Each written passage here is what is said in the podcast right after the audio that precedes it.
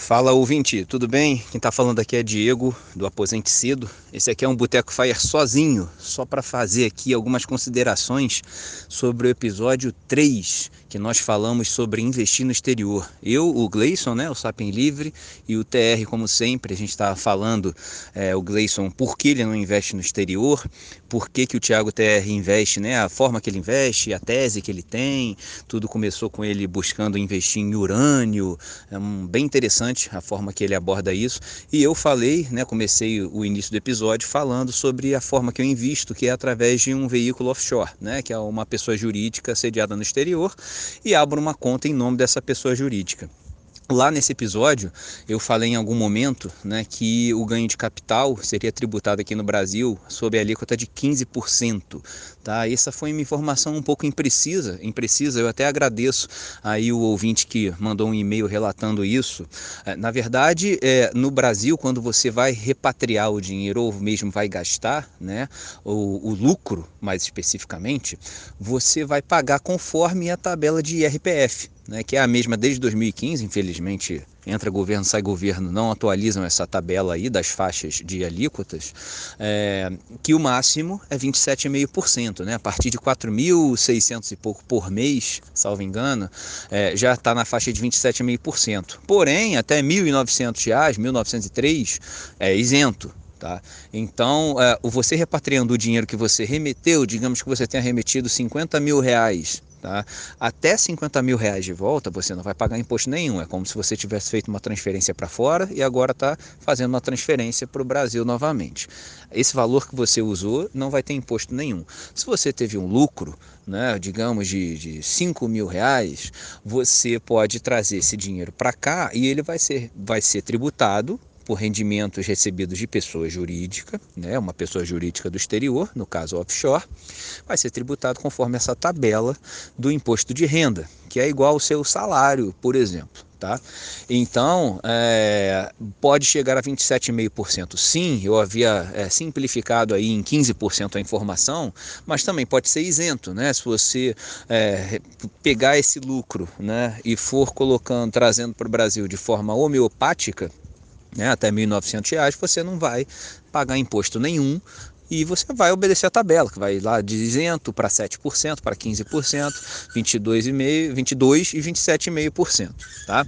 Então eu queria corrigir essa informação só para não ficar uma coisa imprecisa e passar também mais uma vantagem da offshore, mais duas na verdade que eu não comentei no episódio anterior, uma delas é que enquanto você não realiza o lucro, né, enquanto você não tira da, da conta da offshore esse seu lucro, você pode compensar com prejuízo posterior, né? Bem diferente da regra aqui no Brasil, porque quando você tem um ganho e você não tem prejuízo acumulado, você é obrigado a recolher um DARF até o mês seguinte, né? Se você ganhou, teve 10% de lucro num mês, né, e perdeu 20 no mês seguinte, azar o seu no mês seguinte. Esse prejuízo você só vai compensar posteriormente com outro ganho futuro. Já no offshore, como você não tira o dinheiro de lá, você pode compensar um ganho anterior, um, um prejuízo posterior com um ganho anterior. Né? Então isso é muito interessante, é mais uma vantagem e você também não fica restrito ao tipo de ativo. Né? Você pode ter um, um prejuízo com uma estoque, né? com uma ação, e você compensar com um ganho num bond, que é um, um título né? de renda fixa, ou mesmo com um fundo mútuo, ou mesmo com investimento em imóvel, com qualquer operação que você faça, porque isso é computado como caixa da empresa, né? como lucro da empresa. Você vai colocar lá no balanço quanto que você lucrou, quanto que você perdeu. Você tem que ter o, o track record, né? o histórico disso, quais foram as operações, mas para fins no tributo, de tributo no Brasil, você o que importa é o seu efetivo prejuízo ou efetivo lucro. Então essa é uma vantagem bem interessante aí que eu deixei de mencionar. E a outra é a vantagem sucessória, né? É, quando você passa de 60 mil dólares nos Estados Unidos, você paga aí, chega até a 40% de imposto de sucessão nos Estados Unidos, fora eventual imposto de sucessão no Brasil tá? Quando você tem um veículo offshore, como ela não é uma empresa sediada nos Estados Unidos, você não vai pagar esse imposto, né? E como a offshore normalmente está no paraíso fiscal, esse paraíso fiscal também não tem imposto de sucessão é, é, no, na própria sede, tá? Então você vai pagar o imposto de transmissão só no Brasil, tá? E de acordo com o valor das cotas sociais da sua empresa offshore e não de acordo com os ativos que ela possui, o que é muito interessante, né? Porque você, o, valor da cota social, né? O valor do, vai ser o valor dos seus aportes. Então tudo que for de lucro, você não vai ser tribunal, né? os seus herdeiros não vão ter que pagar tributo sobre isso. Então no longo prazo isso aí é uma economia é, gigantesca, né? Os dois pontos que eu falei, tanto poder compensar prejuízo posterior com ganho anterior, quanto nessa parte sucessória. Então estou aqui fazendo é, uma explicação um pouco mais completa, tá? É, lembrando que eu, TR, Gleison, o, o Tiago do Inglês Everywhere, o ifólogo que participou que, do episódio também, que vai ao ar ainda, tá? Em breve também o senhor IF, tá? No próximo episódio. É, todo mundo que senta aqui nessa mesa do boteco pelo menos até o momento, ninguém é analista de investimento profissional, ninguém é CNPI, ninguém está divulgando serviço algum de venda, de consultoria, de mentoria. A gente está aqui falando as formas que a gente investe, o que a gente estudou, né? E claro, sempre podem haver informações incorretas, imprecisas.